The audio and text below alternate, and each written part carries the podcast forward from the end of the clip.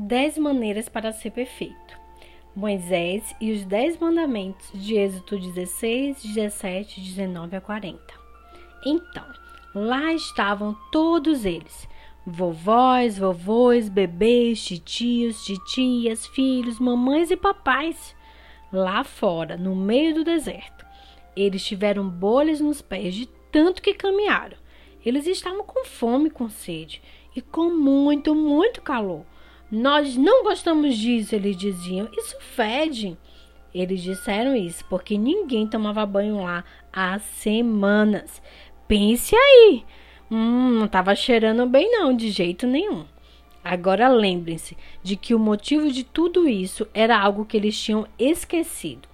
Deus tinha feito coisas maravilhosas pelo seu povo. Eles tinha escondido dentro de uma nuvem. Vocês lembram? Ele tinha separado o mar. Ele o tinha deixado livres do faraó. E eles esqueceram disso em tão pouco tempo. Como pode isso? Mas o povo de Deus ainda não estava feliz. Eles não se preocuparam por estarem livres. Não era melhor quando eles eram escravos? Muitos pensavam assim. Pelo menos eles tinham muita comida boa para comer. Deus não quer que sejamos felizes, eles disseram.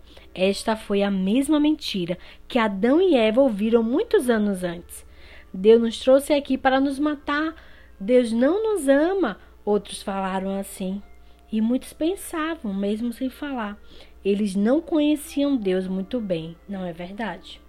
Porque se conhecessem, eles jamais diriam ou pensariam coisas assim. Todos os dias em suas jornadas, Deus continuou mostrando para seu povo como ele cuidaria bem deles, se eles confiassem nele e obedecessem. Quando eles estavam com fome, Deus fez cair uma chuva de comida do céu.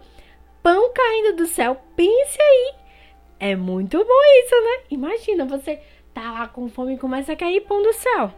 Eles perguntaram uns para os outros: o que é isto? Eles não sabiam o que era, então chamaram o que é isso, que com certeza é um bom nome para algo que você não sabe o que é. Esse pão é conhecido como maná. Em um lugar, quando eles estavam com sede, começaram a brigar, Deus fazia água fluir da rocha, da pedra mesmo. Moisés então chamou aquele lugar de disputando, porque parecia ser um bom nome também. Imagine aí. E os filhos de Deus ainda não confiavam nele, nem faziam o que ele dizia. Eles pensavam que fariam o melhor trabalho em cuidar deles mesmos e fazerem a si mesmos felizes. Mas Deus sabia que não havia felicidade sem ele. Deus os levou para uma montanha alta.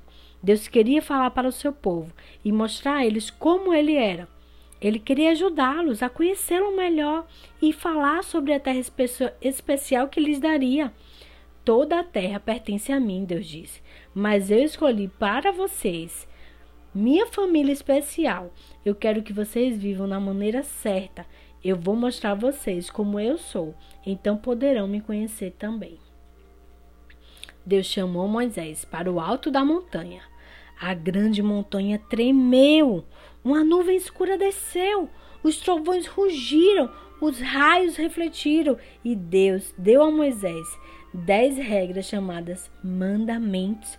Você já ouviu falar sobre os dez mandamentos? Eu quero que vocês me amem mais do que todas as coisas que tem no mundo e saibam que eu também amo vocês. Deus disse a eles: Esta é a coisa mais importante de todas. Era o primeiro mandamento. Deus deu a eles outras regras, como não adorem outros deuses, não matem, não roubem ou não mintam. As regras mostravam ao povo de Deus como viver ou como estar prontos para se relacionarem com Ele e também com os outros. As regras serviam para mostrar a eles como eles poderiam ser felizes, plenos. Elas mostravam como trabalhar melhor a vida. Deus prometeu que sempre cuidará de vocês, Moisés disse ao povo. Vocês o amarão e seguirão essas regras? O povo respondeu prontamente: Sim, nós podemos segui-las, nós prometemos. Mas eles estavam errados. Eles não conseguiram fazer isso.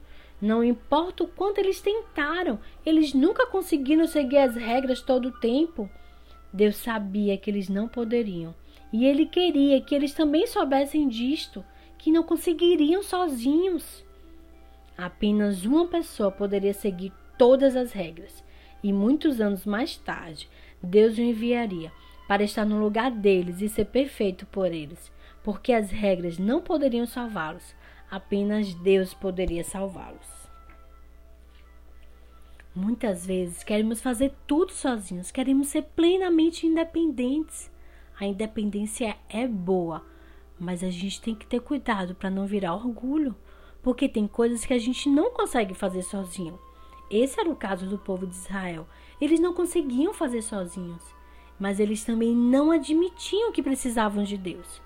Quando a gente precisa de ajuda, a gente precisa levantar a mão e pedir. Seja para a mamãe, seja para o papai, seja para a professora, para um amigo e principalmente para o nosso Deus, pois Ele é o nosso Criador. Ele que nos fez e Ele sabe o nosso propósito, Ele sabe tudo da gente. Sabe aquele inventor que faz a máquina? Quem melhor para ajustar, quem melhor para colocar na melhor programação do que o próprio inventor? Assim é Deus com a gente. Ele nos criou.